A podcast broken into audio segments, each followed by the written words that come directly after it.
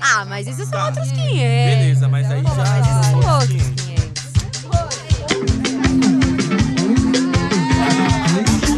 Outros 500. Faz alguns meses que a gente está tendo que ressignificar nossa relação com o trabalho e uma romantização extrema do cansaço. Romantização. Se antes a gente chegava em casa, tomava um banho, dava uma desligada, agora a gente está sempre em casa e parece que sempre trabalhando. A síndrome de esgotamento profissional, distúrbio que se caracteriza pelo esgotamento físico, mental e psíquico do indivíduo, é considerado o ponto máximo de estresse profissional e é sobre isso que a gente vai falar hoje. A famosa tela azul no cérebro. Eu sou a Natália de Campos, sou advogada, membro da Comissão da Mulher Advogada do OAB aqui de São Paulo, fundadora do coletivo Entre Elas, militante pelos direitos humanos, embaixadora do movimento O que, que eu posso fazer e cofundadora do curso Caminhando Direito. Essa romantização do excesso de trabalho não é algo novo. Gerações anteriores já foram acometidas pelo problema. Inclusive, o psicólogo evolucionista Steve Pinker afirma que esse BO já existiu no Império Romano, no Antigo Egito, no Império Persa. Ou seja, não é uma exclusividade dos Faria Limers.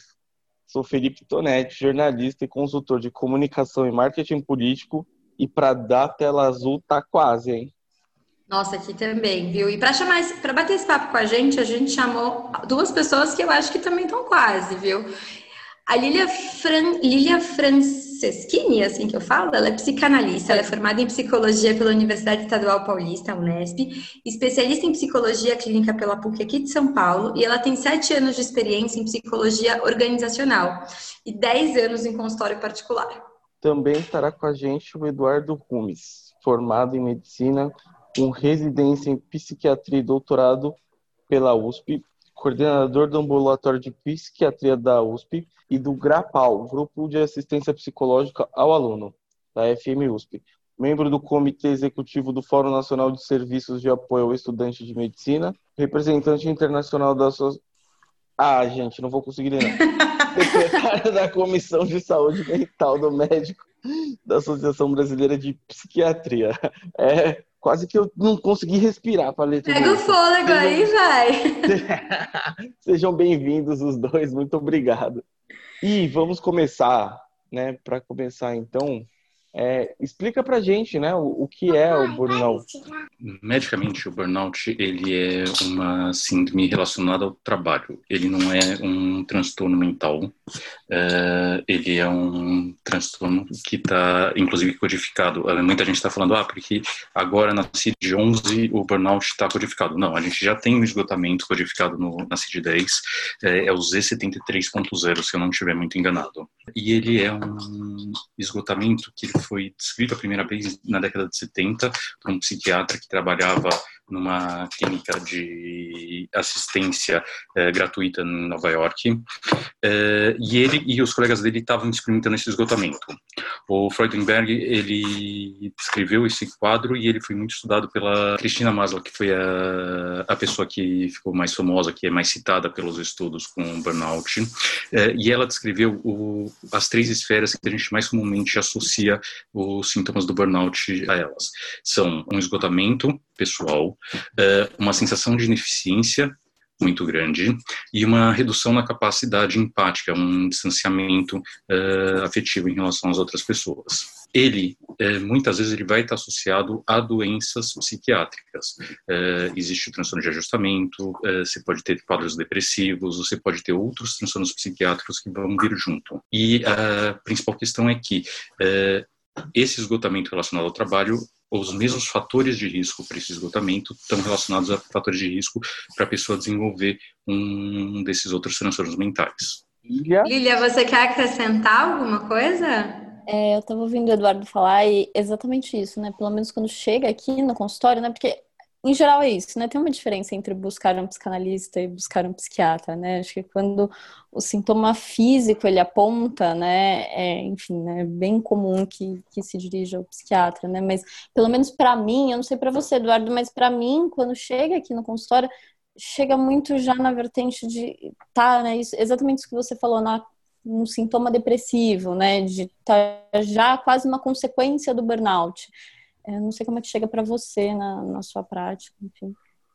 Então, o que a gente vê na literatura é que a gente tem uma concordância muito, é, na prática acaba sendo isso, e a gente vê uma concordância muito grande entre é, os scores de burnout e os sintomas depressivos e de ansiedade. É, então, de novo, é, é um diagnóstico que ele é específico da medicina do trabalho, mas ele vai ter um correlato com o que a gente trabalha na saúde mental. Então, acho que a gente vai linkar na minha próxima pergunta, porque, assim, estamos todos cansados, naturalmente, né? Cansaço mesmo tem uma estafa mental da quarentena que está deixando isso num nível, acho que maior, assim. Se antes a gente estava muito cansado de tudo, agora a gente está muito cansado ao quadrado porque a gente não tem o deslocamento de chegar em casa, tomar um banho, etc. Eu queria que vocês explicassem pra gente, por exemplo, a gente está aqui trabalhando 9 horas da noite de uma segunda-feira, né? E por diversas vezes eu me pego do tipo, eu durmo e eu sonho que eu tô trabalhando, porque a gente está num ritmo de 16 horas por dia, de trabalho, enfim. E não tem essa divisão. Antes eu ia para o escritório, chegava do escritório em casa e falava: bom, agora chega, agora eu vou tomar um banho, abrir um vinho, comer alguma coisa, acabou. Agora a gente não tem muito essa divisão. Agora o tempo inteiro que a gente está em casa, a gente está trabalhando, seja respondendo uma mensagem, conferindo um e-mail, a cabeça não está desligando. Como que eu diferencio o que, que é uma estafa, o que, que é um cansaço? O que, que, simplesmente vem junto nesse combo de pandemia, de, de tudo mais? O que, que é o cansaço? Eu quando devo começar a me preocupar com esse cansaço do tipo, não é só um cansaço, meu corpo está me dando alertas de que ele vai bugar. Acho que tendo a pensar no burnout como algo mais crônico, né? Então, cansaço, enfim, é exatamente isso, ele acompanha a gente. Mas, em geral, o indivíduo tem mais recursos para lidar com aquilo, né? Pelo menos o que eu sinto muito no consultório é quase um, um sem palavras, sabe? Quando o Eduardo falava da despersonalização, né, dessa coisa da, da falta de sentimento, da falta de empatia, nessa retirada um pouco, é, é engraçado, porque assim, a pessoa está exausta, ela não consegue, né, essa ruptura que você fala, essa divisão enfim, acabou, né? Não basta mais fechar o notebook, não acaba por aí. Querendo ou não, o trajeto para o trabalho, passar em algum lugar, encontrar alguém, isso fazia algumas marcas, né? Então, isso ajudava um pouco a pessoa a, a se desligar. Não totalmente, né? Porque até, os e-mails já chegavam. Mas até aquela pausa para o café no meio do expediente, parece que a gente não tem mais nem isso, sabe? Parece que a gente não tem. Almoço o horário de almoço, exatamente. Esses dias eu estava falando com a Raquel, que, que é parceira minha nos projetos que eu faço parte. Ela falou: Estou te respondendo do banho. Sim, de dentro do box. Eu falei: Gente, como assim? E eu almoçando em frente ao notebook. Então a gente não tem nenhuma diferença mais. Aí passa por uma questão, inclusive, não querendo diminuir toda a situação externa, mas eu acho que passa por uma questão é, de uma disciplina com a gente da gente poder ter espaços de colocar um limite uh, de que, olha só, esse daqui é um horário, esse daqui é um espaço, uh, então a Laura ela entra aqui porque ela tem uma dificuldade de ela entender que esse espaço aqui é o espaço, mas ela sabe que esse daqui é o espaço do papai trabalhar, uh, que ele vai estar tá atendendo, ele vai estar tá conversando com pessoas, ele vai ter reunião na hora que ele se fecha aqui. A gente acaba tendo uma sobreposição de diversos papéis que a gente muitas vezes tem a dificuldade de dizer não, a gente tem a dificuldade de colocar o a, onde começa e onde termina. O que vai ser a demanda de um cliente, o que vai ser a demanda de um chefe, o que vai ser a demanda uh, de outra pessoa, a gente passa por um momento que a gente tem que mais do que nunca tomar cuidado com até onde vai o nosso limite, até onde a gente vai poder aceitar uma situação a mais ou não. Então, se a pessoa tem um, um, limite e ela vai lá e vai esgarçando, esgarçando, esgarçando, uma hora ela vai quebrar. A ideia de burnout está muito ligada a uma ideia que vem da física, que é de resiliência. Uh, resiliência significa quando você pega um material e você imprime uma força sobre ele, a capacidade que ele tem de voltar a como que estava antes. E muito da ideia do burnout é justamente que aí você vai, vai, vai até que uma hora você faz com que aquilo lá esteja dobrado e ele não consegue voltar ao basal. Você está me dizendo que a ideia é a gente flexibiliza, flexibiliza, flexibiliza, até que chega uma hora que nosso corpo, nosso cérebro, enfim, olha e fala: Ó, oh, não vai voltar mais. Daqui eu preciso que você pare. É isso. Você se cuide. Agora você precisa se cuidar. E pode falar, Fê, porque acho que eu emendo a próxima pergunta. Não, porque eu, assim, a questão da, das redes sociais, de modo geral, do WhatsApp, desse trabalho que virou 100% do tempo, acho que ele, ele já veio trazendo a gente para esse caminho antes da pandemia, né? Teve um trabalho super bonitinho, acho que foi de Yale, que eles é, publicaram em 2018, que eu adoro falar para os meus, meus alunos. Eles pegaram e eles colocaram uma trava de tempo no, em redes sociais. E eles fizeram um grupo tinha trava, o outro grupo não tinha. Depois de um tempo, eles se descruzaram e jogaram quem tinha trava ficou sem, quem não tinha trava ficou com trava. Tá com trava teve associado não só a se sentir menos uh, solitário, o que, pensando em rede social, é meio contra é, é, é, paradigmático, mas é contraintuitivo, mas mais do que isso, uh, tá com a trava estava associado a melhores escolas de saúde mental.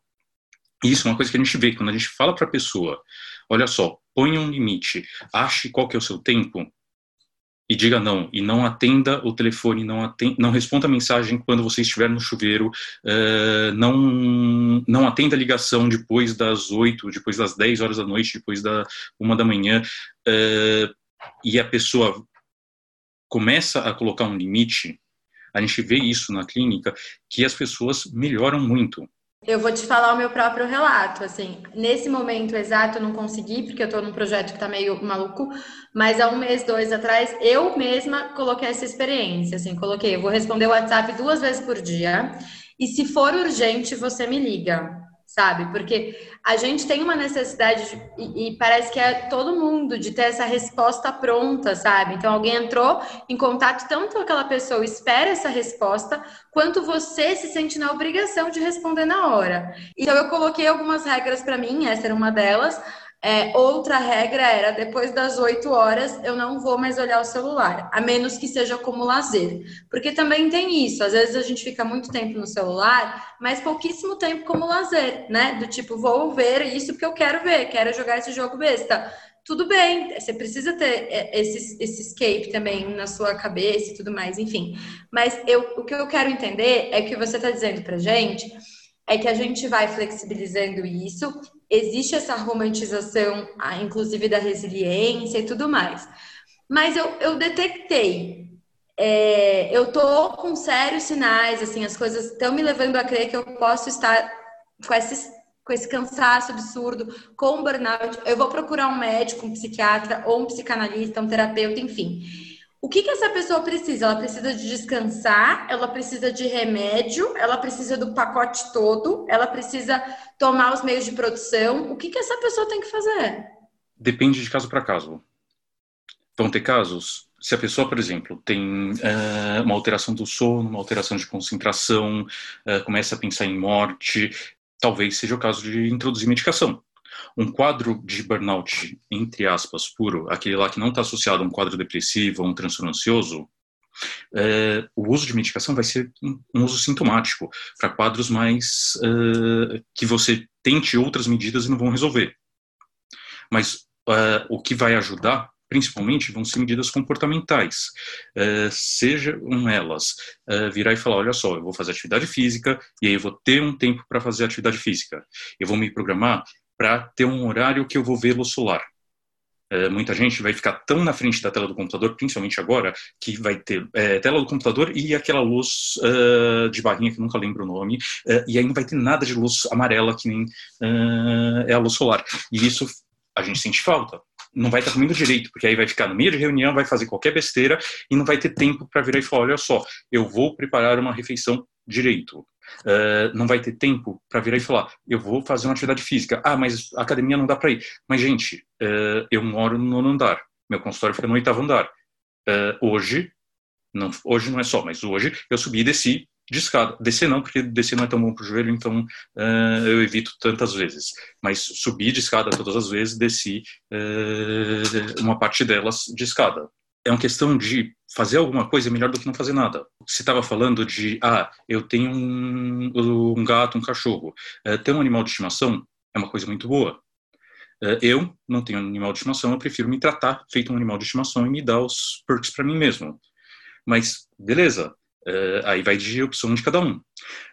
você de novo, tomar cuidado com, com rede social, cuidado com o tempo que a gente gasta com mídia, inclusive porque a tela atrapalha o padrão de sono da gente. E aí, se a gente está com um padrão de sono ruim, isso vai fazer com que a gente durma mal, fique cansado durante o dia e isso vai piorar a nossa resiliência. Uma coisa muito, muito louca para mim, assim, para eu, eu conseguir tipo, desconectar da tela, é assim, sei lá, eu passo 10 horas com, em tela, é... Eu é instalei esse aplicativo, Fê, para ver, para monitorar, porque eu comecei a ler um livro, aí instalei um aplicativo que monitora o uso do celular. E aí, de repente, eu falei, cara, é, é, bizarro, assim, eu fico o dia inteiro no celular. Mas aí eu me auto-justifico, do tipo, ah, mas eu trabalho com isso, né? É, eu trabalho então, com isso. Então, não tem muito o que fazer. Isso. Tipo, eu trabalho com isso. Mas é surreal. Só que o que eu mas quanto tempo você fazer... gasta em Instagram, Facebook e companhia? Ah, é muito, que eu também muito. trabalho com Instagram e Facebook, né? E tipo, agora, e aí... na pandemia, como é que vai ter contato com as pessoas? Fica... Não. Eu nem quero ter contato com as pessoas. eu vou falar que eu viveria muito bem nesse momento sem ter todo esse contato com as pessoas.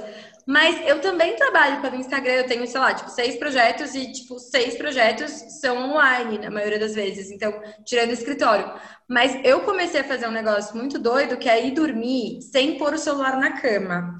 E, cara, é muito louco isso, porque às vezes eu acordo na madrugada e eu fico procurando o celular na cama sabe? Como, tipo, vício assim mesmo, de tipo, cadê o celular? Só que o que, que acontecia algum tempo atrás? Eu acordava de madrugada, procurava o celular na cama, achava, ia olhar qualquer coisa e perdi o sono. E isso era tipo quatro da manhã. E eu perdi o sono, dava tipo 8 horas da manhã, eu tava morrendo de sono, porque eu tava direto, quase virada. Eu tô, eu tô fazendo isso porque eu só posso dormir 4 horas por noite no momento. Então eu ponho o celular longe da cama que é para eu ter que levantar, porque se ele estiver perto da cama, eu, eu só aperto Diga. o botão e Coloca, coloca. Alexa para despertar. Eu tenho feito isso. Eu coloco a Alexa para despertar com a playlist que eu gosto, que aí ela começa despertando tipo baixinho e ela vai aumentando. E aí eu, eu tenho uma playlist que chama Para abrir a janela. Então, tipo, eu vou acordando meio animada, sabe? Meio tipo, tá bom, tá na hora. E outra coisa que Toda vez que eu mim- pus música pra eu acordar de manhã, eu peguei um ódio mortal, da- eu agarrei o ódio, que nunca mais eu quis ouvir o bagulho. Eu, eu perdi músicas que eu gostava muito nisso. Não, mas aí dá. você tá errado. Tem que ser música tipo ok. E outra coisa que funciona pra mim também é dormir com a janela aberta, porque aí eu vou acordando tipo com a luz natural. Mas Lilia, deixa eu te fazer uma pergunta. A gente tá falando é, de uma população que tem muita dificuldade em consultar um médico. Vou falar só da parte médica, não vou nem falar da parte de terapeuta ainda. As pessoas têm muita dificuldade em buscarem ajuda, do tipo, meu joelho tá doendo faz um ano e você não vai no médico, sabe? Não vai atrás do ortopedista.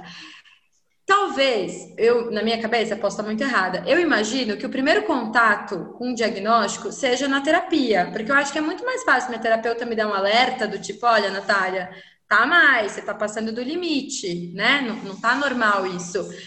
Do que eu me autodeclarar, falar, não, tem alguma coisa errada, eu vou procurar um psiquiatra. Eu queria que você contasse um pouquinho pra gente como que é esse primeiro contato. Você trabalhou muito tempo no corporativo, você vivenciou muito tempo isso. E eu acho que é até legal a gente falar sobre isso. A gente está gravando aqui no finalzinho de setembro, tem esse negócio de setembro amarelo e tal. A gente nem gravou sobre isso, porque nem é uma coisa que eu acho legal. Mas as empresas ficam batendo em setembro na ideia da saúde mental, quando o resto do ano o corpo vai comer literalmente. Conta pra gente como que você detecta que isso está sendo uma questão para o seu paciente, como que você aborda isso e quais são os sinais que ele apresenta que você fala, não, aqui tá mais, aqui você precisa procurar um psiquiatra. Acho que, bom, não necessariamente vai ser no consultório que vai vir esse diagnóstico. Você falou uma coisa muito importante que é o lance da empresa. Dependendo de como for o RH da empresa, de como de como tiver distribuído dentro da empresa a parte de cuidado com o funcionário, é possível que ele se encontre lá mesmo, que ele perceba ali que tem alguma coisa que já não está funcionando, até porque os sintomas começam ali, principalmente, né? Tem gente que começa a criar um pânico de ir para o trabalho, assim, que começa. É, é, e uma coisa que fica muito interessante, que eu acho para a gente pensar, é, é como é que fica isso, a questão de gênero dentro da empresa também, né? Porque tem algumas pesquisas mais recentes que têm trazido muito um maior número de mulheres acometidas de burnout. Em parte, justamente pelo não pelo não se autorizar a se queixar, né? Então, acho que primeiro para poder identificar isso é necessário que as pessoas possam se queixar. Então, dentro da empresa é difícil ter essa autorização, e se for uma mulher em cargo gerencial, isso fica ainda mais complicado. Eu ia te perguntar isso, acho que é até legal você linkar, porque assim, tem a demanda do trabalho propriamente dito, mas para as mulheres tem uma demanda do trabalho e tem uma demanda de trabalho doméstico, em casa, com as crianças. E tudo isso, ele se somatiza ou, ou são cansaços e estafas diferentes? É a mesma pessoa, né? Ela tem que suportar tudo. Então, é, é, isso, a dupla, tripla jornada, né? Agora, na pandemia, claro, mais ainda, né? Mas é muito interessante você ver a queixa das mulheres, né? Principalmente mulheres que estão aí em cargo de gestão, dentro do trabalho, no sentido de, bom, é, eu chego numa reunião, eu tô estressado, tudo isso que a gente estava contando, todos esses sintomas, a pessoa começa a ter insônia, ela começa a ter distúrbios gastrointestinais, ela fica irritada, ela fica com tanto a parte, ela começa às vezes a ser grosseira com o seu próprio time. Tem, tem um movimento ali muito complicada e aí uma mulher que surta dentro do ambiente de trabalho é louca. É isso. É louca, tá na TPM. Então fica muito mais complicado nesse sentido, né? Eu não estou dizendo que isso acometa as mulheres de forma nenhuma, tem muitos homens que sofrem de burnout. Tem algumas pesquisas aí que vão, vão trazer os dois pontos. A princípio, né, traz um pouquinho mais nas mulheres, mas em parte por essa ausência de espaço para se queixar. Então, assim, como é que ela e falta nesse... E falta de, de, de, opção também, porque é isso, assim, quando no começo da pandemia, até pouco tempo atrás, os prazos estavam suspensos, né? Eu sou advogada. E aí os prazos de repente voltaram e tipo voltou para todo mundo. Assim, eu tô tranquila porque eu não tenho filho e embora a demanda do online seja extremamente desgastante, tá tudo bem. E aí começou a rolar uma super discussão na comissão da mulher advogada por conta desses prazos, né? Sendo que as crianças não estão na escola, é, a, a, pessoa que ajudava em casa não está indo, os avós não estão disponíveis para ajudar com essas crianças. Então, tem toda essa demanda. Eu, eu não sei, eu até gostaria que vocês me dissessem se o acesso para vocês agora na pandemia mudou significativamente ou você acha as pessoas elas elas estão cientes de que elas estão como que, como que vocês têm percebido isso no consultório? Vocês têm percebido que está normal, que é a mesma quantidade, ou que as pessoas já se acostumaram, que como elas estão em home office, elas ainda não se, não se perceberam tão esgotadas. Não sei se é assim que a gente pode dizer. Ou teve um aumento significativo, as pessoas realmente estão num lapso aí de ter uma tela azul. Bom, como tudo, acho que é muito individual, né? Eu realmente tenho pacientes que estão amando o home office, mas é exatamente isso que você estava falando, né? Então, como é que é para você ter que voltar com os prazos e como é que é para outra pessoa em outra realidade, né? Por isso eu acho tão importante, né? Quando o Eduardo estava falando de colocar limites, eu concordo plenamente, né? Acho que, bom, enfim, você vai ter limite na vida. Se você não souber lidar com eles, alguma coisa vai te atravessar, que é isso, né? Enfim, vai, vai aparecer para você. Agora, é, de tentar entender um pouquinho, principalmente, vai a relação dessa pessoa com o trabalho, do que, que a gente está falando, né? Porque o que eu escuto muito é engraçado que às vezes chega uma pessoa aí com uma suspeita de burnout e fala assim: não, mas eu amo o meu trabalho. Eu sempre me pergunto: e daí? Porque isso pode ser incrível, mas pode ser extremamente cruel. Né? Então, é, justamente. Então, eu acho que esse, essa questão é muito importante. Eu queria que você falasse mais sobre isso. Porque como que as pessoas. É... Ó, ó, a pessoa que se sentiu sensibilizada. Né? Não, total, total. total. Mas, como, mas né? a pessoa que. Diferenciar, sei lá. Mas a pessoa que é, se identifica mais com o trabalho, a pessoa que, que curte mais o que ela faz, ela tem um risco maior de desenvolver burnout a pessoa acaba se entregando mais, ela acaba, uh, dentro daquela coisa que eu estava falando, do cedendo, é uma pessoa que tem uma tendência maior a virar e falar, olha só, eu estou nove horas da noite uh, ainda indo para casa e depois eu vou começar a trabalhar mais uh, porque eu não tenho tempo, e isso aumenta o risco da pessoa não colocar o limite. Por quê? Porque eu tenho que me entregar. Aquilo lá é maravilhoso, aquilo lá é muito, é tudo de bom. E a gente vê que muitas vezes pessoas que estão no trabalho e não estão no emprego, não no trabalho, no emprego a pessoa lida melhor. Beleza, eu vou lá, eu derrubo a caneta, acabou a hora e não tem problema. Quem está no trabalho, quem se identifica, muitas vezes tem uma dificuldade maior de colocar, de fazer essa separação. Então, é como encerrar, é... né? Isso que a gente falou. É, a gente teve um diálogo. colocar os limites. Eu, eu vou caguetar nosso diálogo, que foi bizarro, que é o diálogo que a gente teve há 10 minutos atrás, assim.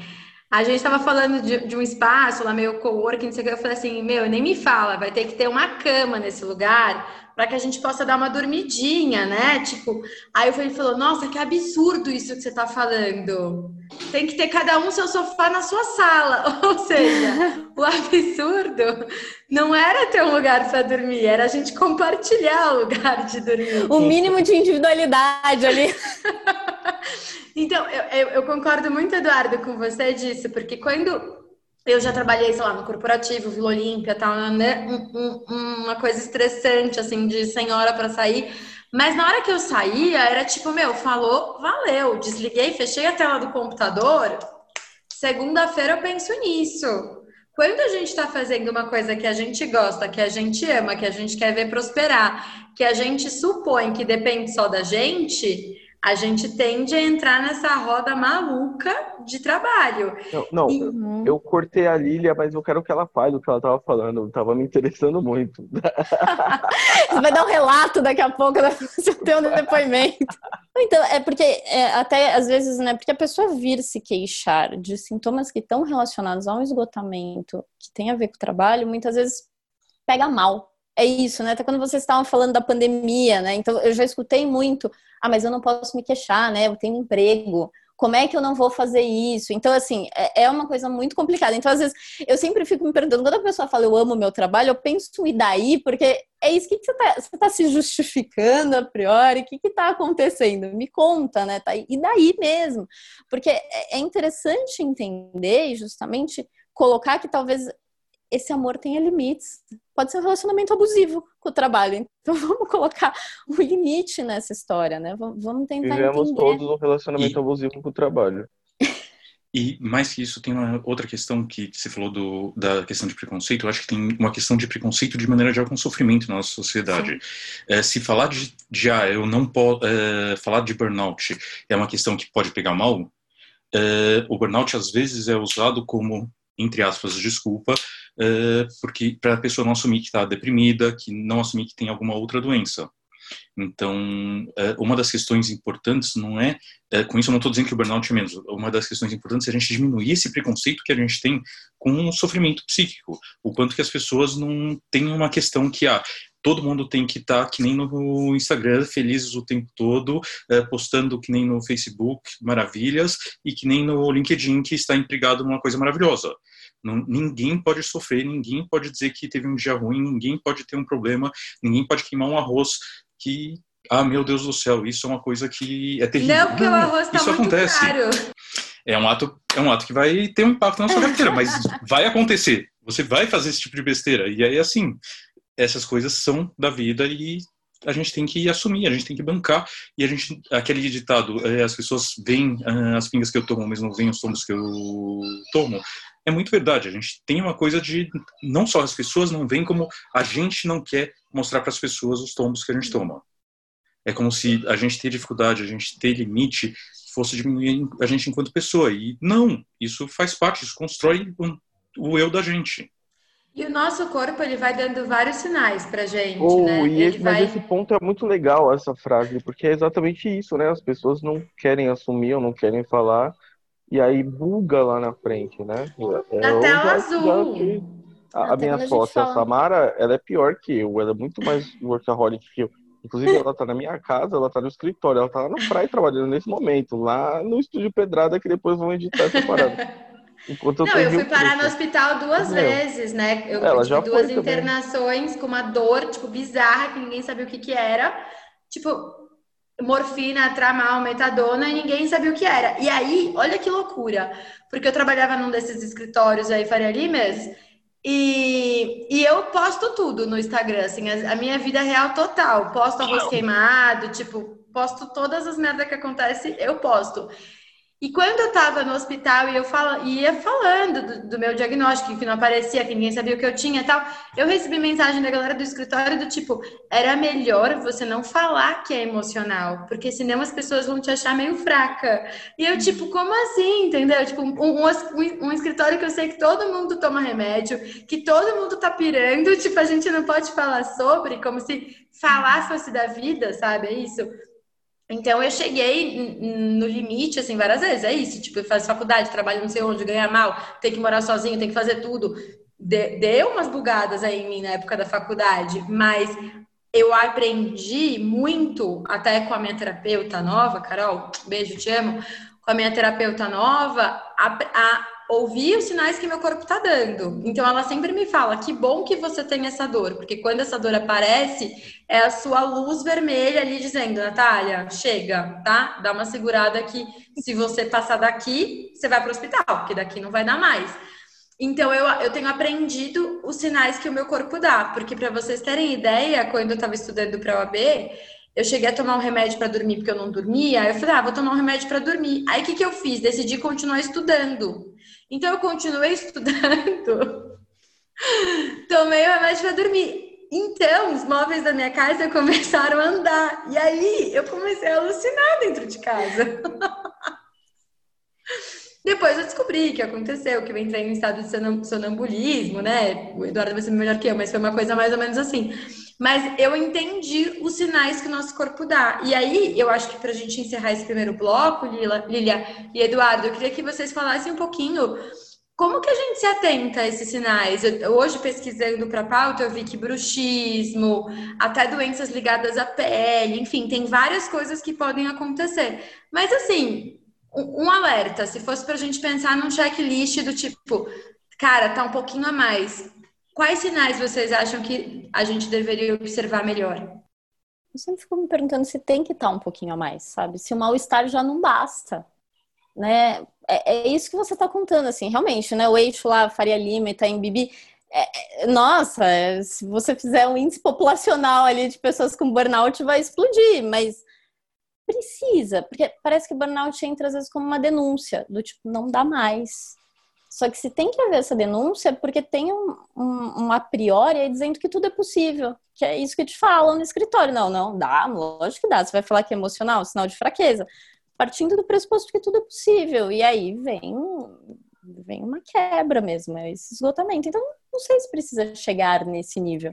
Acho que o mal-estar já vale, a queixa já vale, já pode procurar alguém, já, já pode falar sobre isso, de repente dá para evitar. Eu acho que a questão, é, a gente está discutindo muito já o. Você está falando, ah, na hora que ligou o sinal vermelho, meu Deus do céu, aqui é o ponto de parada.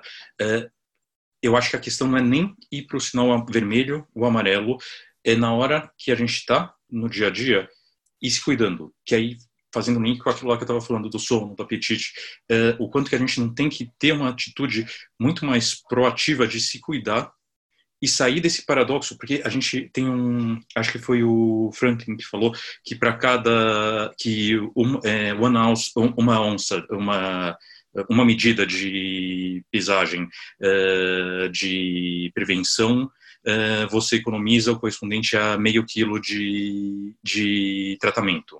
Eh, é muito mais barato, é muito mais eficaz você usar prevenção do que tratamento. Então, eh, é o quanto que não é importante a gente poder se cuidar, a gente poder prestar atenção em quais são os sofrimentos e a gente poder pensar, olha só, eu não vou esperar chegar no, no sinal vermelho, eu não vou esperar chegar, ficar com o sinal amarelo, eu vou procurar e me cuidar.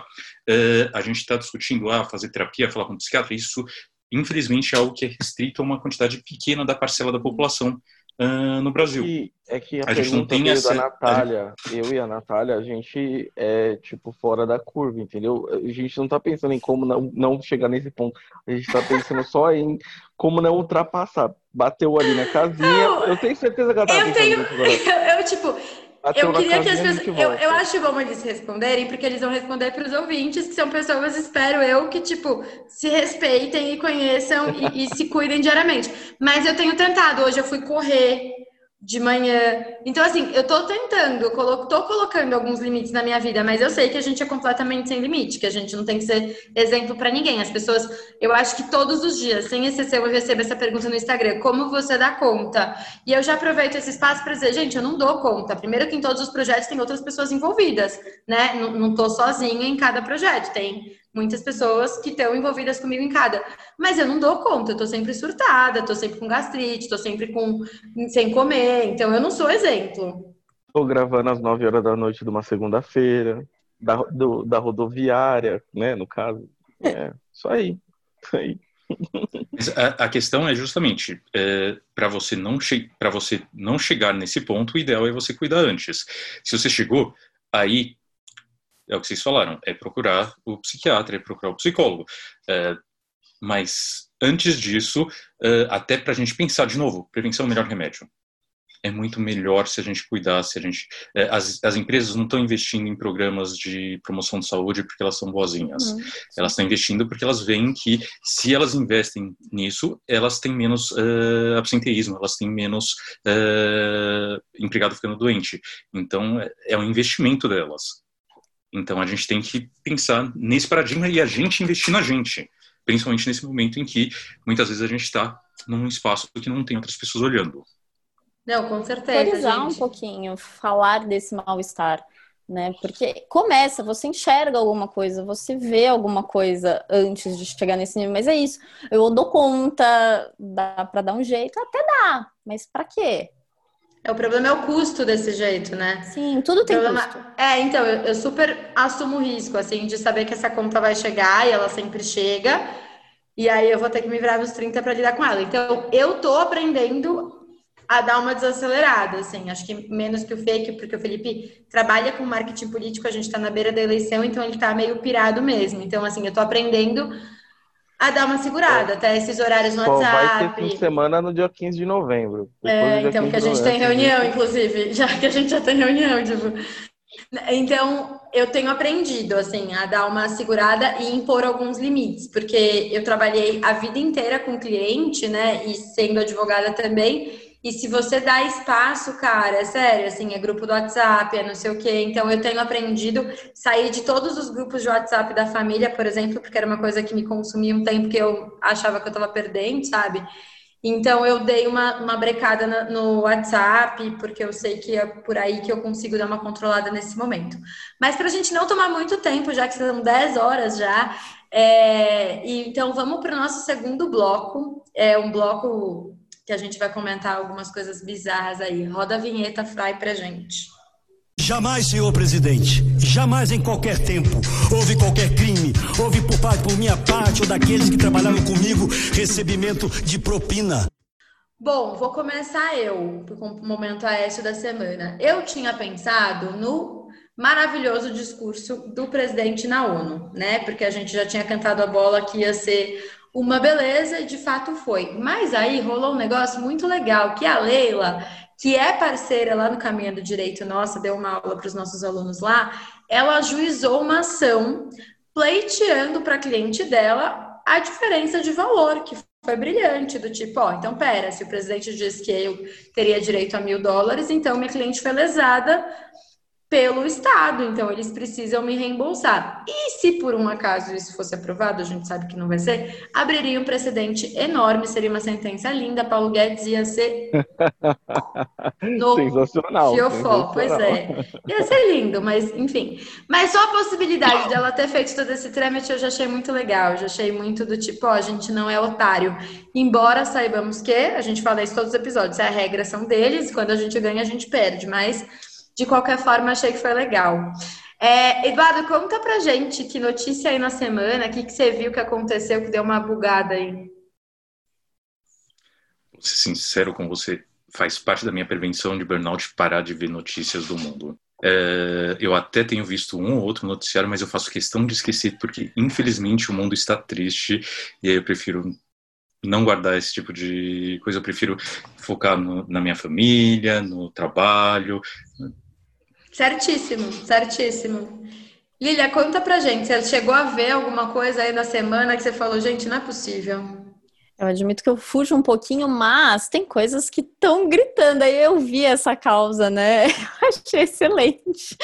Mas teve a outra parte, que foi alguma parte do discurso que rolou, que somos um dos países que mais preservam a natureza. Isso para mim foi incrível. Nesse momento, é... enfim. Não, já deixo linkado com o episódio passado que a gente gravou, com, com o pessoal que está no fronte do Pantanal. Então, assim, a gente tinha acabado de gravar com esse pessoal do fronte do Pantanal e, e, o Bolsonaro vem com esse discurso. A gente falou, meu, ele não sabe o país que ele vive. Como o Felipe sempre fala, é o discurso nacionalista que mais odeia o próprio país, porque ele não tem noção do que, que ele vive. Bizarro. Não, é, ele odeia demais. O Bolsonaro Fê, odeia conta o aí Brasil. seu, seu momento aeste da semana. Ah, foi o ministro da Educação, né? A entrevista do ministro da Educação foi sensacional. Foi qualquer coisa de. Ele já pediu desculpa duas vezes e, e continua falando merda. É impressionante que o, o- a, a saga também do Ministério da Educação desde que o Bolsonaro assumiu, né? Porque Eu ia falar isso, mas a certeza que a gente tem é que o ministro da Educação vai ocupar. é, a única certeza que a gente tem no governo Bolsonaro é que o ministro da Educação vai falar bosta. É, em Exato. resumo, é isso. É, né, que se você ler a entrevista como um todo, ela é bizonha. Então, nem vou me ater a- às partes ali do eh, homossexualismo tem a ver com família desestruturada e tudo mais, mas, assim, bizarro, bizarro. Bom, e aí a gente sempre faz uma indicação de, de, de alguma coisa cultural, alguma coisa que vale a pena dividir nesse momento. Pode ser relacionado ao tema, aliás, eu vou confessar que eu adoraria que fosse, porque é uma coisa que eu queria dar uma bebidinha nessa fonte. Mas se não for também, não tem problema. Eu vou começar com as minhas indicações, na verdade. É, eu vou fazer duas indicações, era uma só, mas agora Laurinha me inspirou e aí eu vou indicar duas coisas. A primeira coisa vai ser um livro que chama As Cores de Laurinha. Eu acho que é Ruth Rocha, não tenho certeza, mas o livro chama As Cores de Laurinha, não deve ter muitos por aí, que é a história de uma menina que brinca com os lápis de cor, que morrem de medo do apontador e tem ódio mortal da borracha. Então a história é muito bacana, vale a pena a leitura para quem estiver ouvindo. E vou indicar um livro, um livro não, desculpa, um filme que tem na Amazon Prime, gente, que lindeza de filme, que chama A Vida em Si. É do mesmo diretor do This Is Us, que também é uma série que a gente já indicou aqui várias vezes. O filme é de uma lindeza, assim, do começo ao fim, de, de cada história. Tem muito a ver com a psicologia, então acho que vai casar um pouquinho com o que a gente está falando. Tem muito a ver com as nossas relações humanas, tem muito a ver com o amor, tem muito a ver com raiva. É quase um divertidamente versão adulto, assim. Então eu acho que, que vale muito a pena a gente assistir. Eu, eu fiquei muito encantada com esse filme. É, Eduardo, conta pra gente qual que é a sua dica cultural, por favor. Eu começo com um protesto. Divertidamente é para adulto. É muito bom. É, é, um- é- é lindo, é bom. lindo. E assim, é, não sei se vocês sabem, mas eles, eles tiveram uma assessoria é, de um instituto de psicologia americano para montar todos os personagens. Então, todos eles têm correlatos com. é, ele é comportamental, se não me engano, mas é, eles têm correlatos com a visão comportamental do funcionamento. Então, ele é, ele é muito mais bonito é, quando a gente olha do ponto de vista de desenvolvimento do que a gente pode pensar e ele os- o- as coisas da Pixar, da Disney, elas são super pensadas, super planejadas, então é algo que é lindo. Mas o que eh, minha sugestão é algo que não tem nada a ver com o momento, mas que para mim é algo eh, maravilhoso. As pessoas não falam tanto dele, mas Isaac Asimov é meu autor favorito de ficção científica. Ele é muito famoso pelo Fundação, que é uma trilogia que na verdade são sete livros, se não me engano. Estão ali em cima que eu estou relendo.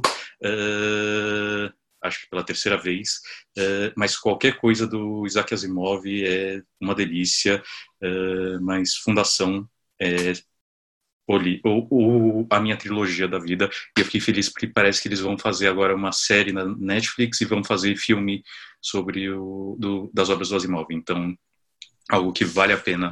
eh, Trilogia de sete é ótimo, hein? É quase o presidente, é quase o presidente falando que, que foi mil dólares lá na ONU. É que, é, e aí tem toda a história de como é que começa. Você tem os livros dele pré-fundação. É, se você for ver, a obra dele toda está em volta de. Toda não, mas muito tem em volta disso. É, se for pegar todos os livros, dá tipo uns 15, 20 livros. Fiquei curiosa. Você leu três vezes. também.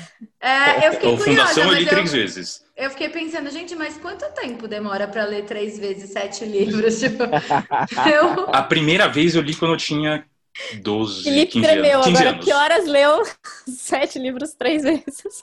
é, Não, eu comecei, eu comecei tipo com 15 anos. eh, aí quando eu tava na Ah. faculdade eu li de novo.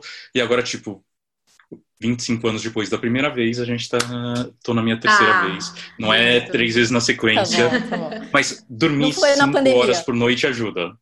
É, isso é uma Aí, coisa que Fê, ajuda você tá bastante. esse quase, tipo então. coisa. Você tá, tipo, quatro horas, já já você pode ler aí a trilogia de sete. Ô, Lilia, Lilia, conta pra gente qual que é a sua dica, por favor.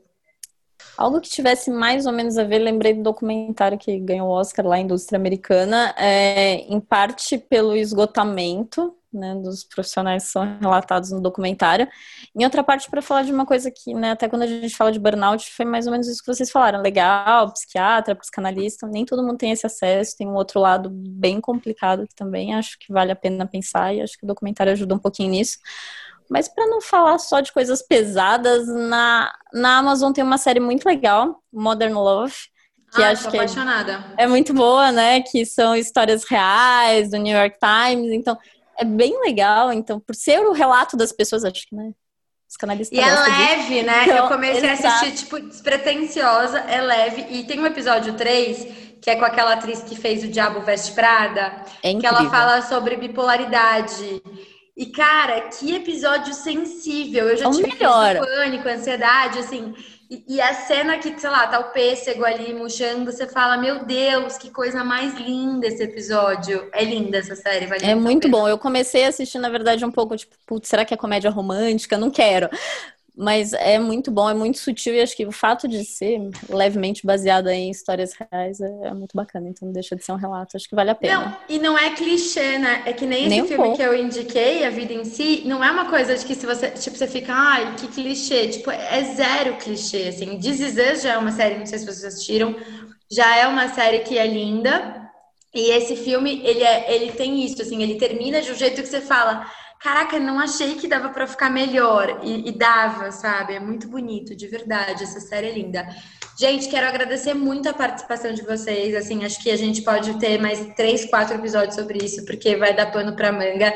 Eu nem consegui responder as perguntas que a galera mandou pra gente, porque acho que muitas das coisas que tinham perguntado a gente acabou respondendo no discurso mesmo.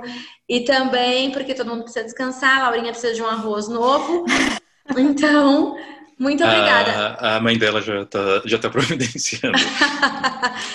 Quem quiser encontrar vocês, é, conta pra gente quais redes sociais, onde, as- onde as pessoas conseguem encontrar, acompanhar um pouquinho o trabalho de vocês. Instagram, Facebook, sites e afins.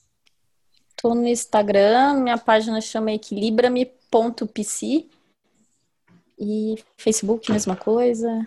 Ou pelo meu nome, enfim, dá pra achar. Tá ótimo. Eduardo, conta pra gente onde a gente te encontra. É mais fácil me encontrar ou no eu, eu, não, eu não sou coordenador ele tinha falado é, que eu sou coordenador do ambulatório de psiquiatria da USP não do, do hospital universitário é mais fácil me achar lá é, ou no Grapal ou no consultório É, redes sociais a minha presença é basicamente nula Mas a nossa Tem- pergunta tem um- original é quais botecos a gente te encontra? Essa é a pergunta original. Só que agora na pandemia não tem boteco, então. em gente- casa Atualizou na pandemia. É, teve que trocar, assim, mas assim, tá bom, quando acabar a pandemia, por aqueles botecos em torno ali da, do Hospital das Clínicas, a gente consegue te achar. Não, tem muito médico lá, não, não quero não. Eu prefiro, de novo, em casa é bom, eu tenho, eu escolho o que eu vou querer, não preciso ficar preocupado com Uber para casa, nada disso.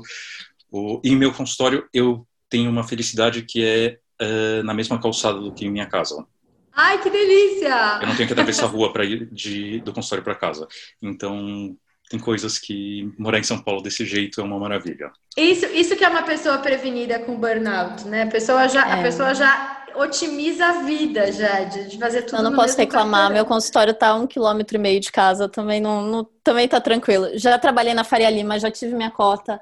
É, meu escritório hoje também é um quilômetro de casa, mas eu vou confessar que agora na pandemia eu tenho repensado até a ideia de ter escritório, porque, sei lá, tem uma hora que você fala, meu, já tô tão ativa, mas eu gosto da ideia de sair de casa para trabalhar, se trocar e depois volta, toma um banho e dá uma desligada. Senão Eu eu, tive também... esse momento também, mas em algum É momento fez diferente. falta. Isso que a gente tava falando nessa ruptura fez falta. É. Não, e eu produzo muito melhor no escritório, porque quando você tá em casa, é isso, né? Você vai parar pra cozinhar e suja tudo, aí o cachorro comeu o gato, aí o gato cegou o cachorro, e aí você não para, assim. Então, no escritório, você pelo menos vira a chavinha e fala que eu vou produzir. Gente, obrigada, de verdade, foi ótimo. É, próxima, amanhã, próxima terça, não, amanhã, Frai, se vira nos 30, aí você tem 12 horas pra conseguir editar isso, o burnout tá aí pra você também. E aí eu mando o link pra vocês. Obrigadão, gente. Beijão, Obrigada. boa noite. Tchau, Tchau. tchau. Prazer é Em todo todas meu. as plataformas a gente está disponível, dependendo do Fry, né, Fry? Beijo, gente. Tchau, tchau. Esse podcast foi um oferecimento de Estou de pedra!